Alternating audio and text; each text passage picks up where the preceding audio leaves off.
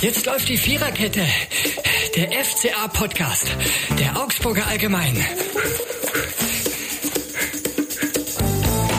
Da sind wir wieder. Hallo und herzlich willkommen zur Viererkette, dem FCA-Podcast der Augsburger Allgemein. Diesmal greifen wir personell fast ins Volle. Wir greifen fast ins Volle, weil wir ein Comeback haben. Ähm, anders als der FC Augsburg lichten sich unsere redaktionellen Ausfalllinien. Herzlich willkommen, Johannes Graf. Servus. Der zurück aus der Elternzeit ist. Und äh, Marco Scheinhoff, der die Freude hatte, sich das Spiel in Leipzig anschauen zu dürfen. Sagen manche. Hallo. Sagen ja. manche. Andere sehen es anders. Ja, das Spiel in Leipzig. 2 zu 3 am Ende. Das suggeriert, dass es eng war. Ich glaube, das war es in weiten Teilen der zweiten Halbzeit auch. Ähm, ja, sag du doch einfach mal, Marco, wie, wie ist das einzuschätzen? Tja, wie ist es einzuschätzen? Es war, wie oft, der gegnerische Trainer hat gelobt. Also Marco Rose fand die Entwicklung des FC Augsburg unter seinem Vertrauten, also die beiden kennen sich offensichtlich, hatten recht äh, angenehme Gespräche nach Spielschluss, Enrico Maaßen und Rose. Ja, also Rose empfindet die Entwicklung des FC Augsburg unter Maaßen als sehr gelungen.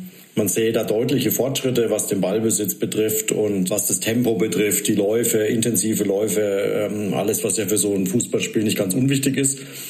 Aber ja, letztlich war es halt wie häufig. Der FCA hat verloren, 2-3.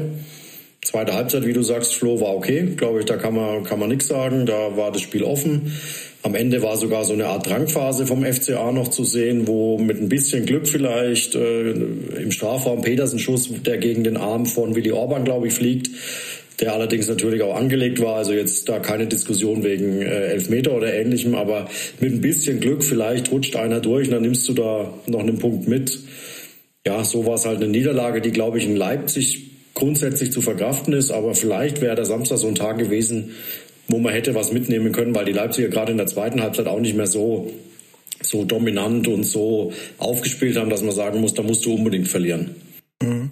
Ja, und vor allem haben sie von der Klasseform eines Spielers, Timo Werner, profitiert, der ein Tor vorbereitet, zwei Tore gemacht hat. Das ist halt einfach nun mal der Dosenöffner bei sowas. Gerade das dritte Tor war dann doch schon mal das, das Eintrittsgeld wert, kann man glaube ich sagen. Ja, da hat er außerhalb von der 16er Grenze einfach mal draufgezogen und rein war das Ding. Ja. also ja, es war ja ungewöhnlich. Also er nimmt den Ball ja an mit dem ersten Kontakt, er bringt ihn ein bisschen in die Luft und nimmt ihn dann Volley gleich Richtung Tor. Also ja, das war technisch, äh, glaube ich, schon eine Glanzleistung, die er da gezeigt hat. Und auch für Thomas Kubeck, der ja am Samstag im Tor stand beim FCA, so, glaube ich, nicht zu erwarten, weil er stand ein bisschen weit vor seinem Tor in dem Moment. Aber er hat mir nach dem Spiel erklärt, das macht er in der Situation einfach, weil er eher mit so einem Steckpass, also sprich mit einem Pass von Werner in, in den Strafraum rechnet, um den halt eventuell ablaufen zu können. Aber dass Werner den dann so abschließt, ich glaube, da waren alle im Stadion überrascht und deshalb, glaube ich, kann man da Kubek überhaupt keinen Vorwurf machen, dass er den Ball irgendwie abwehren kann. Bester Johannes Graf, der du frisch aus der Elternzeit ausgeruht auf das Spiel gucken kannst. Wie hast du es gesehen? Ja, ich habe das Spiel am Fernseher erlebt und ich glaube, da hat sich jetzt die Wahrnehmung nicht groß unterschieden von der von Marco im Stadion. Der FCA hat es halt mal wieder nicht geschafft, irgendwie eine frühe Führung mal ein bisschen länger zu halten. Selbst wenn man mal so ein 1-0 vielleicht mal in die Halbzeit retten könnte, dann ähm, würde zumindest die Chance mal sehr steigen, dass man mal was mitnimmt. Aber so haben, verspielen sie halt innerhalb kurzer Zeit, äh, ich erinnere mich jetzt auch an das Spiel in München zum Beispiel, innerhalb kurzer Zeit verspielt man dann einen Vorsprung, wo man eigentlich besser, das wünscht sich immer jeder Trainer, man geht 1-0 in Führung, kommt ins Spiel, aber irgendwie danach äh, funktioniert es einfach nicht und dann äh, verfällt man wieder in alte Muster, diese individuellen Fehler Felix Udokai, ich finde, er ist ein super Typ, aber wie er da überlaufen wird, das ist natürlich schon echt heftig. Ja. Und ähm, auch wie Robert Gummi dann, äh, die sich da einen Fehler nach dem anderen leistet, auch heftig. Also deswegen, ja, ich habe eigentlich den FCA gesehen, wie man ihn die ganze Saison sieht. Einerseits ein Frühstarter, andererseits wieder eine Mannschaft, die dann sich Gegentore unnötig fängt. Ja, also wenn du es gerade ansprichst, die Abwehrproblematik ist, glaube ich, eine immanente. Also man hatte jetzt wieder mal, muss man leider sagen, einen äh, völlig indisponierten Robert Gumni, der in den letzten Spielen jetzt schon immer mal wieder Aussetzer hatte, auch bei denen, die noch, bei denen es noch gut ging, ja, wo man das noch gerade biegen konnte und sich dann teilweise noch reingekämpft hat. Am Samstag war der Arbeitstag nach einer guten halben Stunde, ja, zu Recht muss man sagen, zu Ende. Das ist eine Baustelle, die man hat. Und ähm, auf der rechten Verteidigerposition, das ist schon seit einer ganzen Weile so, tut man sich beim FC Augsburg da nicht leicht. Ähm, man hat ja ähm, Raphael Framberger, der ja jetzt nicht die ganz große Rolle gespielt hat, abgegeben. Man hat theoretisch noch Daniel Caligiuri, der aber auch keine Rolle spielt und auch äh, das vermittelt bekommen hat, als es darum ging, Gummi auszuwechseln, kam ja auch nicht dann Caligiuri von der Bank, sondern es kam Mats Pedersen, der dann auf die rechte Seite gewechselt ist und es gab dann innerhalb der Mannschaft eine Umstellung. Ja, das ist ein Punkt. Dann haben wir diese Abwehrproblematik dahingehend, dass du auch immer wieder Verletzte hast, wie Udokai oder Oxford, die erstmal wieder reinfinden müssen, wobei ich auch sage, wie sich Udokai vor dem 1-1 von Werner austanzen ist, das schaut schon ja, also das sieht jetzt eher so Erstliga gegen Zweitliga-Ausspiele aus. Also ausgetanzt hat er ihn ja nicht. Er ist einfach von ihm vorbeigelaufen. Er ist, er ist einfach an ihm vorbeigelaufen. Einfach Was vorbei, aber, glaube ich, bei Werner jetzt äh, 95 Prozent der Bundesligaspieler passieren wird, wenn du mal in den Sprint mit ihm gehst, dass er dir davonläuft. Der Fehler von, sagt, hat Udo kein nach dem Spiel auch selbst gesagt, der Fehler von ihm war, dass er überhaupt diesen Sprint versucht hat, mit ihm aufzunehmen. Er hätte ihn einfach stellen müssen und sich gar nicht da rauslocken lassen, um in den Sprint zu gehen, weil da war er da war er einfach chancenlos. Er hat selber nach dem Spiel zu mir gesagt, er war auch noch nicht richtig drin in dem Spiel. Es war sein erstes Spiel von Anfang an nach langer Verletzungspause. Da braucht er einfach und dann gleich gegen diese schnellen, agilen Leipziger. Ich glaube, das ist dann auch nicht gerade die, die einfachste aller Aufgaben, ähm, die du bei deinem Comeback erleben kannst. Und aber er sagt selber, er hat da unklug verteidigt in dem Moment. Er hätte sich da anders anstellen müssen.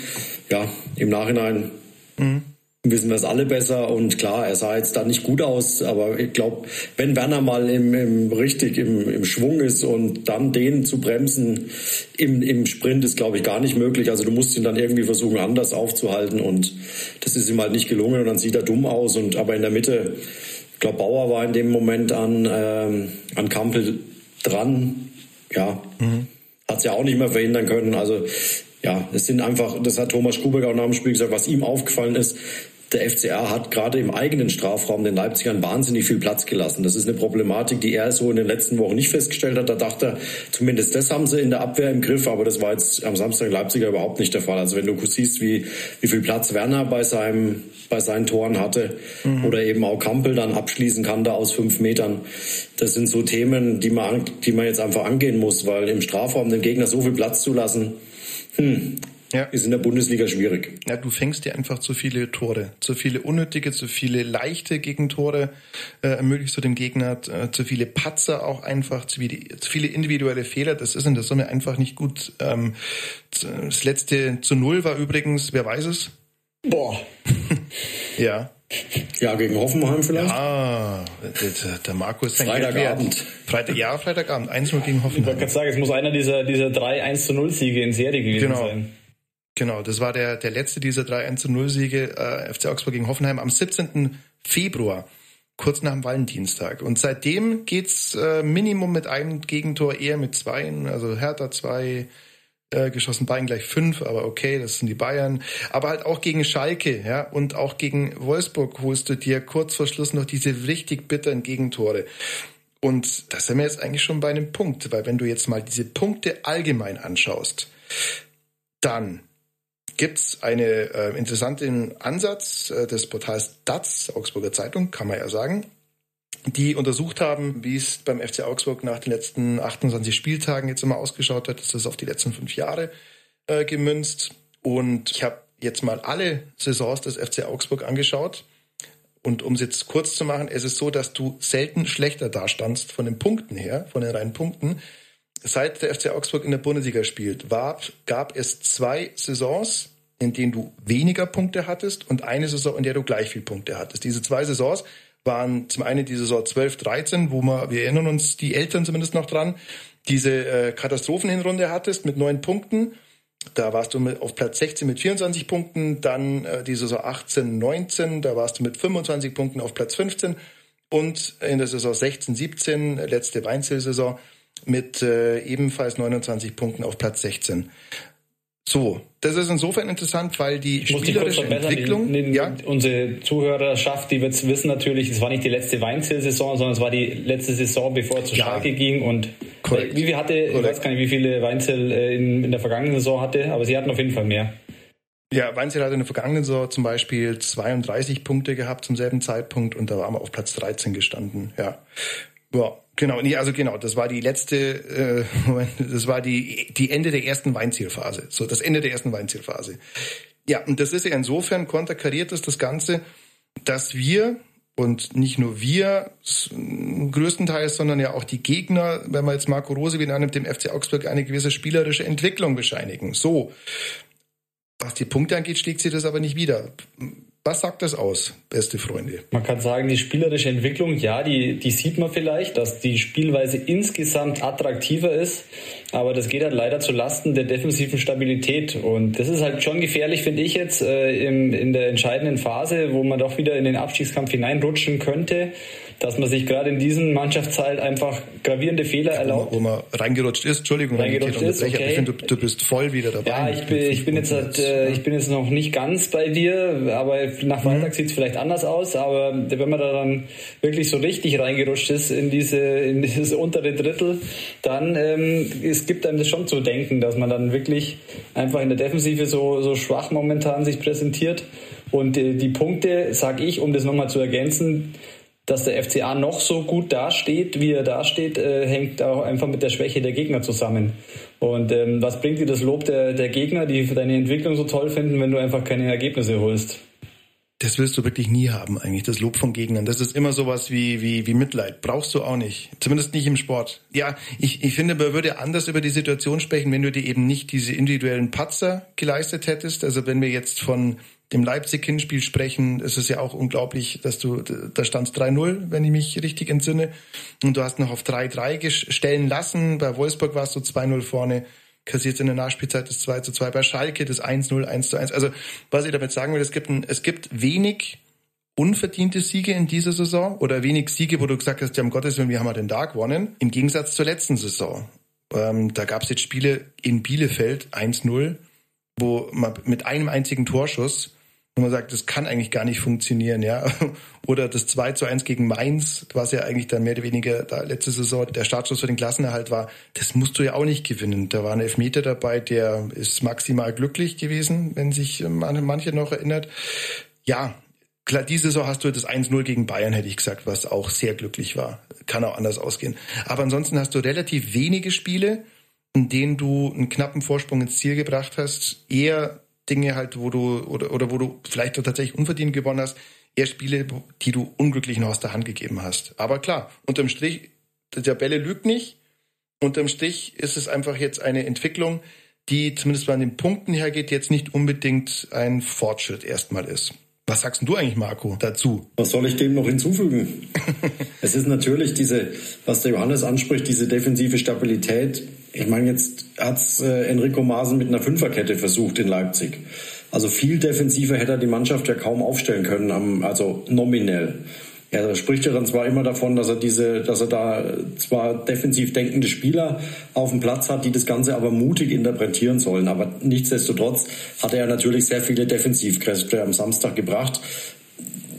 Wahrscheinlich mit der Intention, um die Abwehr zu stabilisieren. Und äh, so ganz ist es ja nicht gelungen, wenn man ehrlich ist. Und vielleicht hängt es auch damit zusammen, was ihr vorhin auch schon gesagt habt, diese ständigen personellen Wechsel, die helfen natürlich gerade in, beim Einspielen einer Dreier, Vierer, was auch immer für eine Kette, überhaupt nicht. Wenn da mal, mein Hovelo ist eigentlich die Stammkraft, der immer dabei ist, wenn er nicht gerade mal gesperrt ist, was ja bei ihm jetzt auch wieder passiert ist äh, für Stuttgart. Aber sonst kannst du dich auf ihn verlassen. Aber dann hat er mal einen Udokai neben sich, dann spielt man Renato Vega, dann spielt ein Maximilian Bauer, irgendwann kommt vielleicht ein Reese Oxford wieder zurück. Also dieses, dieses Einspielen von einer, von einer Abwehrkette ist ja in dem Fall kaum möglich durch diese ständigen personellen Wechsel, die ja oftmals erzwungen sind. Also ich glaube, der Trainer wird sich auch eher wünschen, dass er konstant mit seiner Kette spielen kann geht nicht aus verschiedensten Gründen, Verletzungen, Sperren, wie wir es gerade schon gesagt haben. Und ich glaube, das spielt auch eine ganz große Rolle, dass du einfach dann diese Stabilität vielleicht in der Defensive auch nicht gewinnen kannst, die du brauchst. Mhm. Aber ich freue mich jetzt schon auf die, ähm, die Reaktion der Verantwortlichen im FCA. Die werden uns wahrscheinlich dann vorhalten, ja, was wollt ihr denn jetzt eigentlich? Jetzt spielen wir wieder attraktiv, jetzt kommen die Leute ins Stadion, das Stadion ist mhm. ausverkauft, also ist doch alles super. Ja, mitnichten würde ich sagen, jetzt aus unserer Sicht, ähm, sondern es geht schon auch darum, eine, eine Balance zu finden, wie, wie es immer so schön heißt, zwischen Offensive und Defensive. Und ich glaube, das ist einfach dem FCA in dieser Saison noch nicht gelungen, durch diese Balance dann auch eine Konstanz in die Leistungen reinzubekommen und ähm, dann einfach stabil zu stehen. Und ja, das ist Gott sei Dank nicht unsere Aufgabe, sondern die von Enrico Maaßen, dass er diese Balance in die Mannschaft reinbekommt vor dem Spiel am Freitag. Mhm. Also Unterhaltung mangelt es tatsächlich nicht, das muss man wirklich sagen. Also es sind immer wieder, auch wenn es jetzt vielleicht die nicht die hochklassigsten Fußballspiele sind, ähm, aber es sind, sie sind immer irgendwie unterhaltsam, sie sind oft spannend, weil es einfach entweder gibt's frühe Tore oder späte oder beides sogar. Und äh, also irgendwie so ganz äh, abschalten kannst du bei den Spielen des FCA nie, weil du immer, also immer, irgendwas passiert immer. Und ja, ich glaube, der Freitag, da, der, da, da muss was passieren. Aber um nur ganz kurz das, die, diese, diese Schlagwort mit der Entwicklung ähm, aufzugreifen. Also ich finde schon, also wir reden ja natürlich jetzt von nicht immer den ganz großen Sprüngen bei dieser Punkteauszahl. Also wir haben jetzt 29 Punkte. Der, es gibt natürlich diesen Ausschlag mit der Europacup-Saison, da hat man mal 39 Punkte und das Jahr zuvor auch 39 Punkte, aber meistens bist du so in dem Korridor zwischen 24 und 36 oder eher so, äh, da hat man mal 33, 31 Punkte. Ähm, ich finde, das Entscheidende bei der ganzen Geschichte ist der, dass wie du, das ist ja auch so ein Punkt, dass du sagst, klar ist es bisschen zu viel Hurra gerade noch, aber es ist dann doch eine Entwicklung da, weil das einzige Argument, was wir vor einem Jahr hatten, äh, das für die Weiterbeschäftigung von Markus Weinziel sprach, war ja, dass er mal gezeigt hat, generell, dass er hier länger äh, Erfolg haben kann. Aber die Spielweise war jetzt mal wirklich kein Argument, den weiter zu beschäftigen. Absolut nicht. Und auch nicht die Entwicklung von jungen Spielern. Und das sind jetzt zwei Dinge, die man beim aktuellen Trainer oder beim aktuellen FC Augsburg, wie er sich darstellt, schon haben, dass du ein äh, paar junge Spieler hast, wo du sagst, die machen richtig Spaß. Also wenn man jetzt von Arne Engels mal, mal zum Beispiel guckt oder ähm, oder Maxi Bauer, der in der Hinrunde. Also es gibt ein paar Entwicklungen, die stimmen wirklich hoffnungsvoll. Punkt eins und Punkt zwei ist, du hast eher äh, Punkte verloren. Das ist dumm, ja. Aber du hättest, wenn es einigermaßen clever gewesen wäre, dann hättest du leicht deutlich mehr Punkte. In der vergangenen Saison würde ich fast sagen, hast du das ob das Maximale rausgeholt, weil du hattest Spiele dabei, die ganz furchtbar waren und wo genau einmal bringe wieder das Beispiel mit Bielefeld aufs Tor geschossen worden ist, ja. Und das war dann halt mal drin. Klar, das gibt dann unterm Strich drei Punkte und das ist mehr wert als ein vielleicht berauschendes 3 zu 3 gegen Leipzig in der Hinrunde, aber da sind wir wieder beim Punkt, der Weg generell ist doch in dem Fall besser, weil das heißt, es, es hapert ja nicht fundamental, nicht an fundamentalen Dingen. Du musst den Spielern jetzt, und Enno Maas muss das halt selber irgendwie äh, in die Mannschaft bringen, wie du gesagt hast, Yoga, der, jetzt geht's halt darum, diese Cleverness noch, noch reinzubringen. Die spielerische Entwicklung ist da, und, und gewisse Dinge, die man einfach gern hätte, nämlich dass du jetzt dich nicht eben nur hinten reinstellst, sondern selber dieses Spiel auch irgendwo angehen willst. Das ist auch da. Aber gut. Ich gebe dir recht, ich geb dir recht ja. Flo. Ähm, ich muss nur ein bisschen Wasser in den Wein kippen ähm, beim Entwicklung von Nachwuchs, ähm, weil es natürlich schon deutliches Signal war an das eigene Nachwuchsleistungszentrum, was man im Winter gemacht hat. Ähm, man hat ganz viele junge Spieler geholt von außerhalb und hat eigentlich den jungen Spielern, äh, die schon da waren, ganz deutlich gezeigt, dass man eigentlich nicht wirklich auf ihre Qualitäten momentan setzt und sie nicht für stark genug hält, um in der Bundesliga Fuß zu fassen, ähm, sondern stattdessen hat man einfach die Spieler ähm, verliehen oder hat ihnen jetzt eben Spieler von außerhalb vor die Nase gesetzt. Und deswegen, ja, man hat eine junge, entwicklungsfähige Mannschaft, aber nicht mit dem eigenen Nachwuchs, was man sich ja auch immer so sehr wünscht in Augsburg. Auch richtig.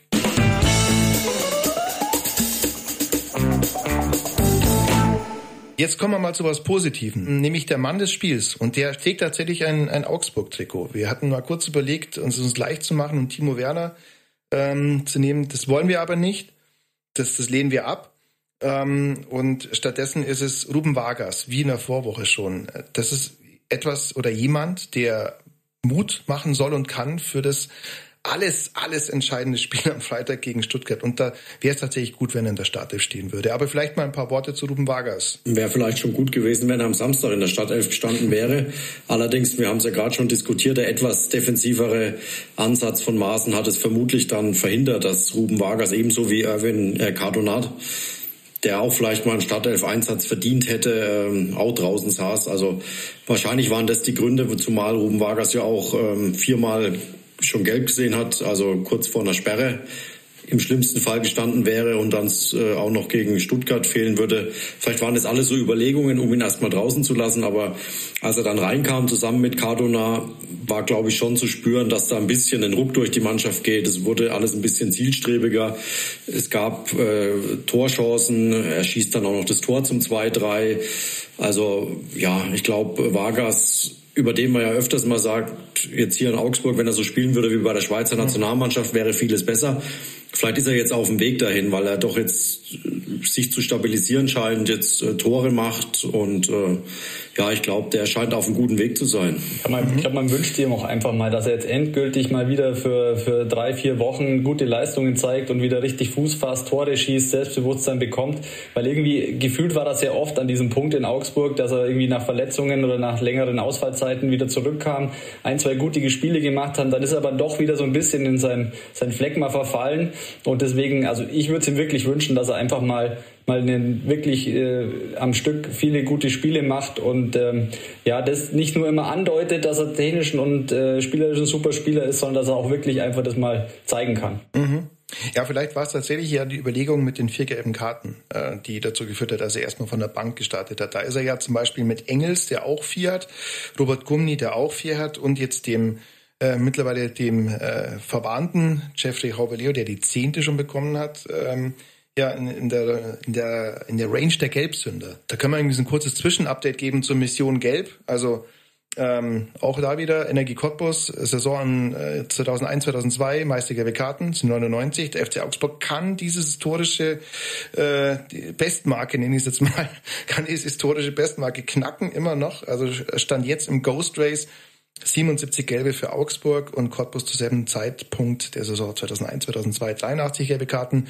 Insofern löblich, dass Kollege Hauwe Leo äh, sich da geopfert hat. Es wäre vielleicht ein bisschen cleverer gewesen, wenn er das nicht ausgerechnet gegen Stuttgart sich die gelbe Karte und die äh, Sperre abgeholt hätte. Das tut nämlich ganz schön weh, den Abwehrchef gegen den VfB ersetzen zu müssen. Das Einzige, was gut ist, dass bei Stuttgart ja auch Mavropanos, der ja auch für den VfB ein ganz wichtiger Spieler ist, mit Gelb-Rot vom Platz musste und deswegen auch gegen den FC Augsburg am Freitagabend nicht spielen kann. Aber ja, lieber wäre es dann doch, wenn äh, Jorge Leo spielen würde.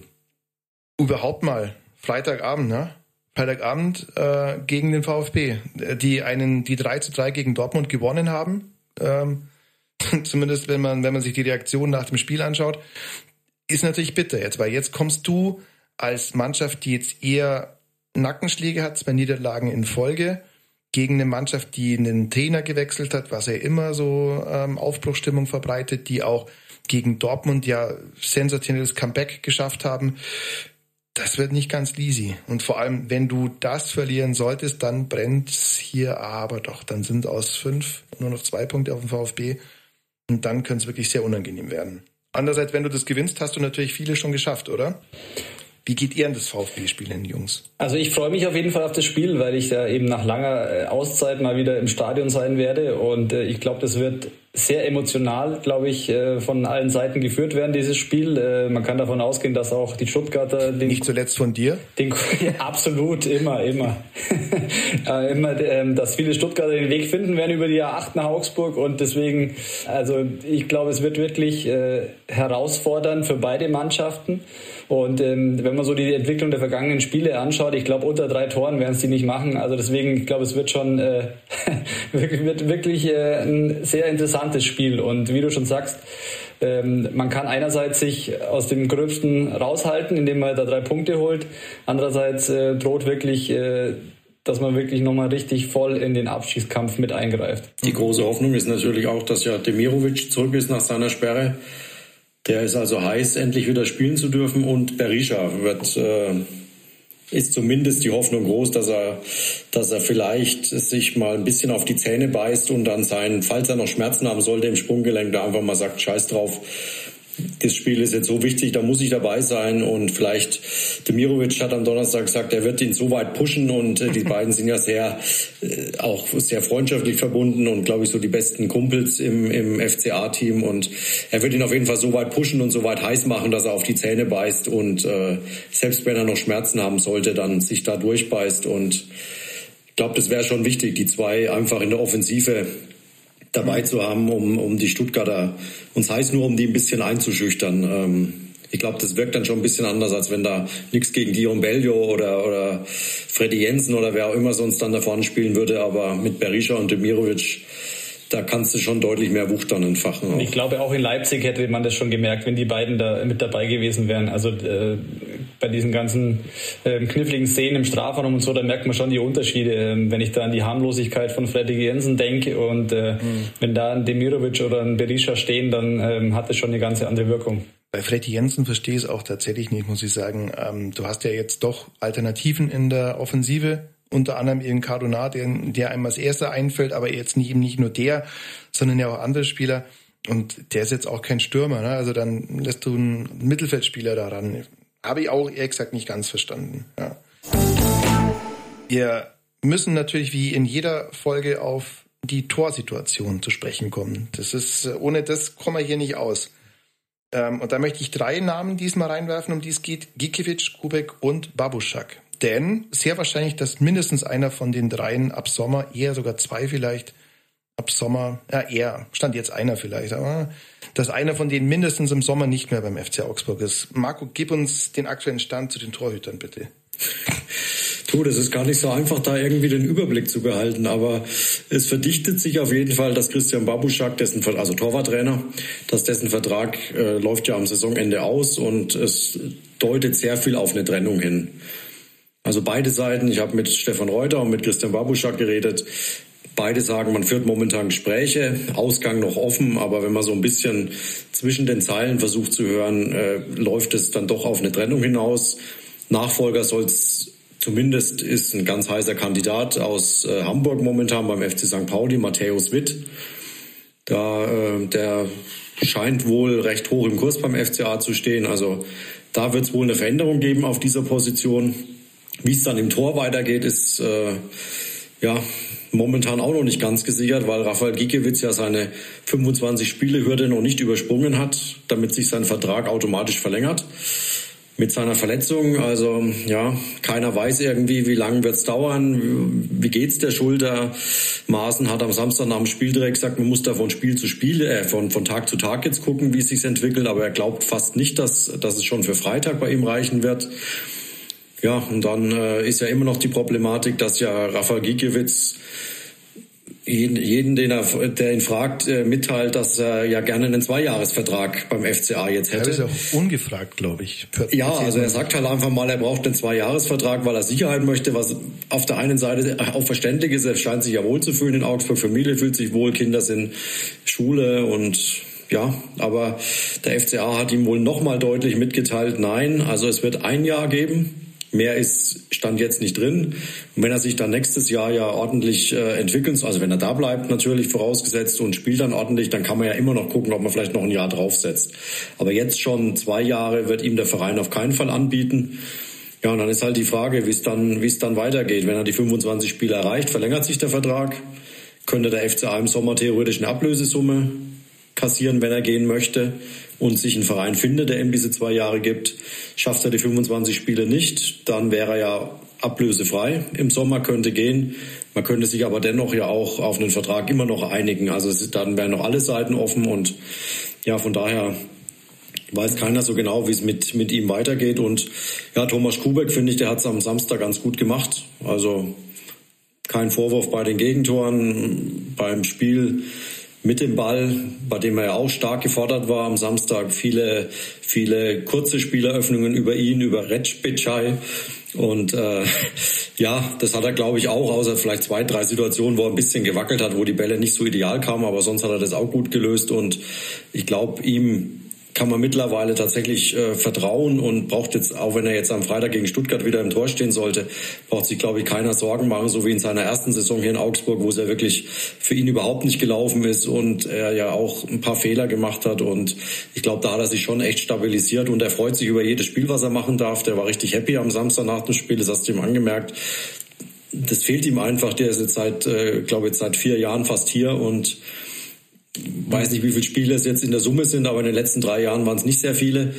Und er hat noch nach dem Spiel gesagt, ich habe ihn gefragt, ja, was ist jetzt? Ansprüche stellen vielleicht? Äh, will Nummer eins werden, sagt er, nee, das ist nicht seine Art. Er, er will sich damit auch nicht beschäftigen. Er will sich jetzt auch nicht über irgendjemand ärgern, weil sonst könnte er sich über seit drei Jahren über weiß Gott wie viele Leute hier im Verein ärgern, sondern er sagt, wir müssen jetzt miteinander diesen diesen äh, Abstiegskampf annehmen und nicht gegeneinander. Und ihm glaube ich das auch, weil er einfach ganz, also wirklich ein Pfundskerl ist und äh, auch in der Kabine ein wichtiger Faktor und ja, aber ja, gut, die, äh, also ja, wobei ja. ich muss auch sagen, also selbst wenn Gikiewicz sich der Vertrag verlängern sollte ähm, und ähm, auch Kubek jetzt irgendwie äh, die Nummer eins jetzt vorübergehend ist, aber ich glaube so diese diesen sportlichen Aspekt, ähm, den darf man da auch nicht ganz außer Acht lassen, weil überzeugt hat mich jetzt in den vergangenen zwei, drei Jahren äh, auch Gikiewicz nicht. Äh, natürlich hatte der Phasen, in denen er richtig gut gehalten hat, aber dass er kon konstant äh, auf einem hohen Niveau gespielt hätte,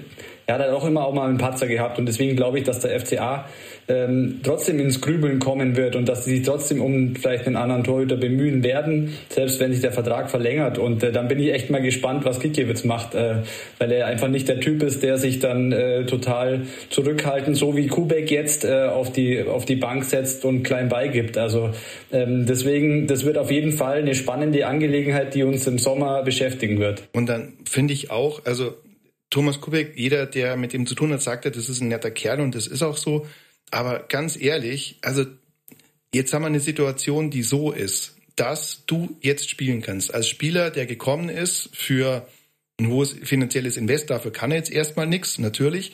Aber als Spieler, der den Anspruch hatte, hey, ich will zur Nationalmannschaft, ich will mich in der Bundesliga beweisen, ich möchte idealerweise sogar die Nummer eins haben. Jetzt hast du die Chance, jetzt stehst du im Tor. Und der Letzte, der was dagegen hätte, wenn Kubek mit überragenden Leistungen jetzt sagt, ja Wahnsinn, das ist ja der Torwart, den wir uns gewünscht hätten, das wäre der FC Augsburg selber.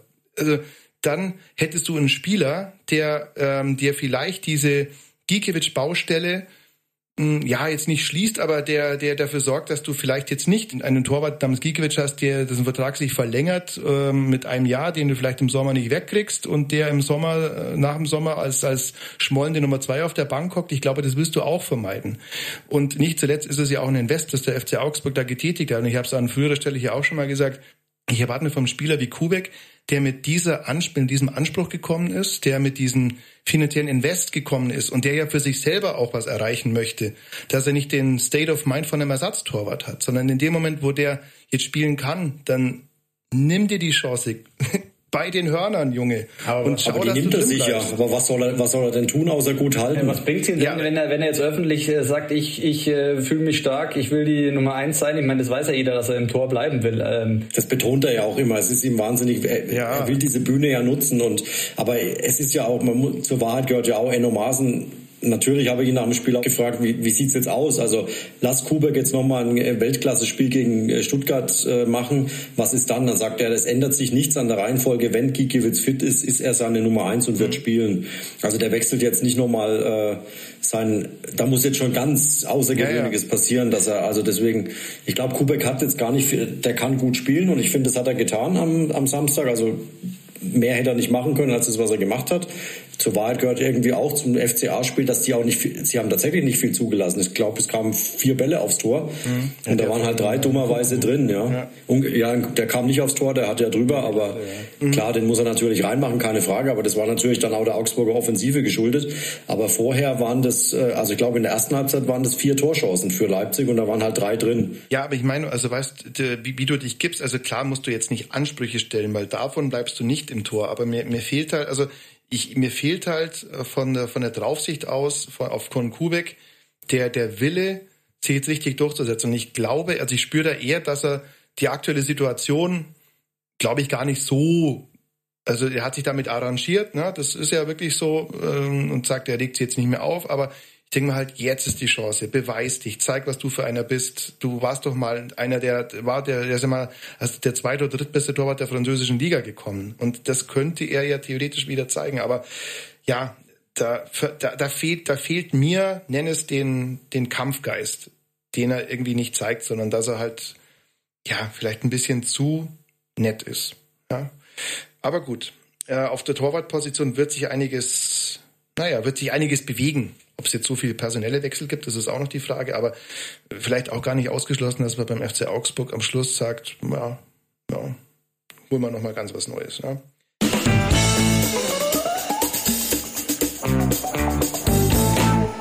Wir blicken jetzt auf das VfB-Spiel und da sind wir bei unserer nächsten Kategorie, die da heißt, wenn dieses Spiel ein Song wäre, dann dreht sich ja jetzt schon wirklich sehr vieles dieses VfB-Spiel am Freitagabend. Deswegen ist es von äh, Depeche Mode Everything Counts. Also alles zählt. Everything counts in large amounts.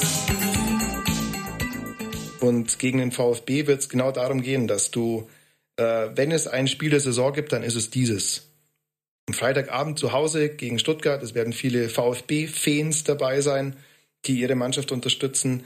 Ähm, die jüngsten Spiele gegen den VfB, die waren jetzt nicht immer nur positiv und du hast eben diese Geschichte mit äh, Sebastian Hoeneß. Wie optimistisch geht ihr in dieses Spiel, was einen äh, Augsburger Heimerfolg angeht? Ich gehe schon zuversichtlich in dieses Spiel, äh, eben auch, weil die Mannschaft vom FC Augsburg in diesen Spielen am Freitagabend gezeigt hat, äh, dass man einerseits zu Null spielen kann und andererseits auch mal sich mit einem Tor zufrieden gibt und ähm, genau das würde ja im Endeffekt dann reichen. Und ähm, ich äh, könnte mir schon vorstellen, dass die Spieler begriffen haben, um was es in diesem Spiel geht. Ähm, es gab natürlich auch schon Spiele.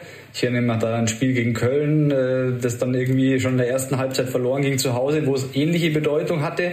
Aber ich denke jetzt einfach mal positiv und glaube, dass äh, sie am Freitag zumindest nicht verlieren werden. Ja, man, man wünscht sich natürlich ein anderes Signal, ein, ein Sieg, aber klar, auch mit einem Unentschieden würde das bedeuten, dass du den Abstand auf den VfB wahrst. Und das ist ja auch jetzt nicht das Allerschlechteste, wenn du die zumindest jetzt nicht da oben hältst, weil, ähm, sagen wir mal, Strohfeuer gab es in Stuttgart schon öfter. Also auch wenn es jetzt vielleicht so ein bisschen aussieht, als ob die da, ja, jetzt einen großen Sprung unter Hönes gemacht hätten, aber es ist natürlich keine in sich gewachsene, konstante Mannschaft. Ja, das ist schon auch so.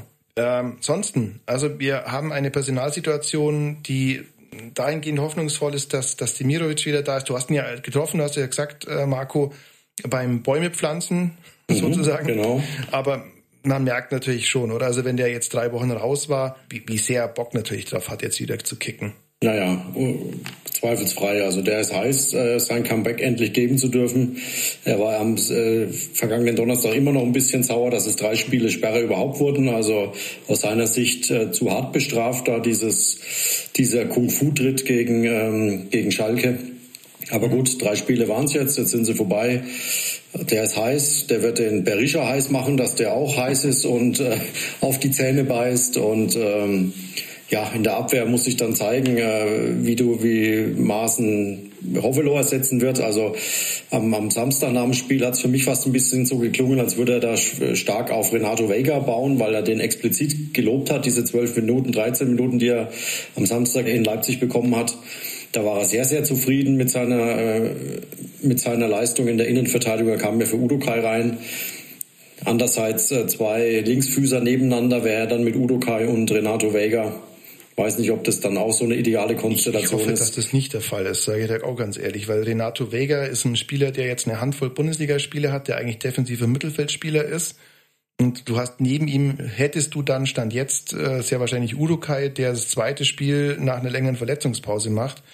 Also ich würde mir da hoffen, erhoffen, dass Maxi Bauer da eine Chance bekommt, weil der macht zwar keine spektakulären Dinge in aller Regel, aber du weißt sehr genau, was du von ihm bekommst. Und das ist ein Innenverteidiger, der die Position gelernt hat, würde man sagen. Im Gegensatz zu Renato Vega, der eben defensiver Mittelfeldspieler ist und der auch positive Ansätze hat. Aber da hoffe ich mir wirklich, dass, äh, dass es auf, dass es in dem Fall nicht auf Renato Vega hinausläuft. Nichts gegen den Burschen persönlich. Aber dies, also vielleicht spielt er ja auch, vielleicht spielt er ja auch linker Verteidiger in einer Viererkette. Kann natürlich auch sein, dass er das auch. Vega ins Gespräch gebracht hat. Mhm. Ja, auch wieder mal. Oder vielleicht sogar Sechser, man weiß es nicht. Naja, gut. Oder stellt sich ins Tor oder stellt. ja, und Freddy Jensen macht dann, äh, weiß ich nicht, äh, Innenverteidiger. Kann ja alles. Ähm, ja, gibt's noch was?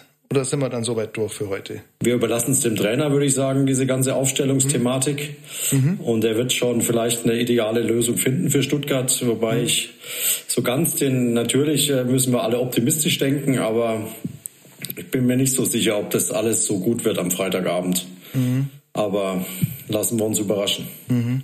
Ja. Weil man darf, eins darf, ja, darf man glaube ich auch so in der Nachschau nicht vergessen, diese Freitagabendsiege, wenn man sich da mal die Leistungen der Gegner anschaut. Also ich glaube, Mönchengladbach hat in der Saison kein schlechteres Spiel gemacht als in Augsburg.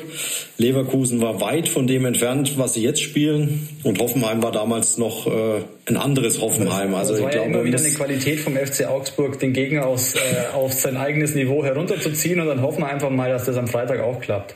Dass das auch klappt. Ja, das Eine Sache, das sollte man vielleicht auch noch äh, ins Spiel bringen, wie wichtig ein, ein Sieg gegen Stuttgart wäre. Darf man vielleicht auch anhand des Spielplans mal mal anführen. Denn nach dem Spiel in Augsburg spielt der VfB noch gegen Gladbach, Frankfurt. Okay, das sind jetzt äh, Gegner, die was auf dem Kasten haben. Dann geht's aber auch mal einfach mal gegen Hertha, wo man natürlich jetzt nicht weiß, was mit Paul Dada jetzt passiert. Dann geht's okay gegen Leverkusen. Und dann, die spielen ja am letzten Spieltag noch gegen Hoffenheim. Und sagen wir, wenn du dir die Gegner des FC Augsburg anschaust, da ist jetzt ein bisschen mehr von der Tabellenspitze dabei. Also Union Berlin, Dortmund, Frankfurt auch noch. Okay, es geht auch noch gegen Bochum, ja, aber so rein vom Papier würde ich sagen, das leichtere Restprogramm hat der VfB.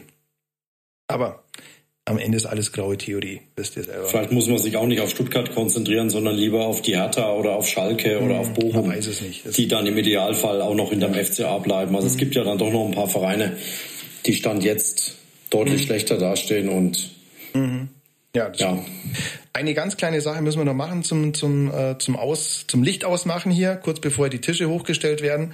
Es ist ja ein FCA Podcast, ja, und da reden wir in erster Linie über den FC Augsburg. Aber was uns auch sehr gefreut hat, oder mich zumindest sehr gefreut hat, war das nicht mehr für, halten, für möglich gehaltene Comeback der Augsburger Panther in der DEL. Das darf man an diesem, das ist ein Sportpodcast aus Augsburg auch mal erwähnen. Manche sagen, das größte Comeback seit Jesus Christus. Äh, die Panther bleiben in der DEL. Auch schön. Wäre natürlich auch eine ja. Möglichkeit, dass ähm, wer ist das HSV, ähm, dass irgendjemand dann auch nicht aufsteigen kann aus der zweiten Liga und dass deswegen der FCA dann drin bleibt. Aber es ist jetzt eher unwahrscheinlich, würde ich sagen. Ja, mehr Eishockey im Fußball, ja, genau. In diesem Sinne, Jungs, vielen Dank fürs äh, Zeitnehmen von euch. Vielen Dank an alle, die, die mitgehört haben bis hierhin. Ja, uns gibt's jede Woche, wisst ihr selber, auf allen bekannten Plattformen, auf unserer Homepage. Hört uns, empfehlt uns, sagt's weiter. Ja, und ähm, bin sehr gespannt auf das, was wir in der nächsten Woche zu besprechen haben. Vielen Dank euch beiden und allen anderen an den Hörgeräten. Ciao und bis bald. Ciao, ciao. Servus. Das war die Viererkette, der FCA-Podcast der Augsburger Allgemein.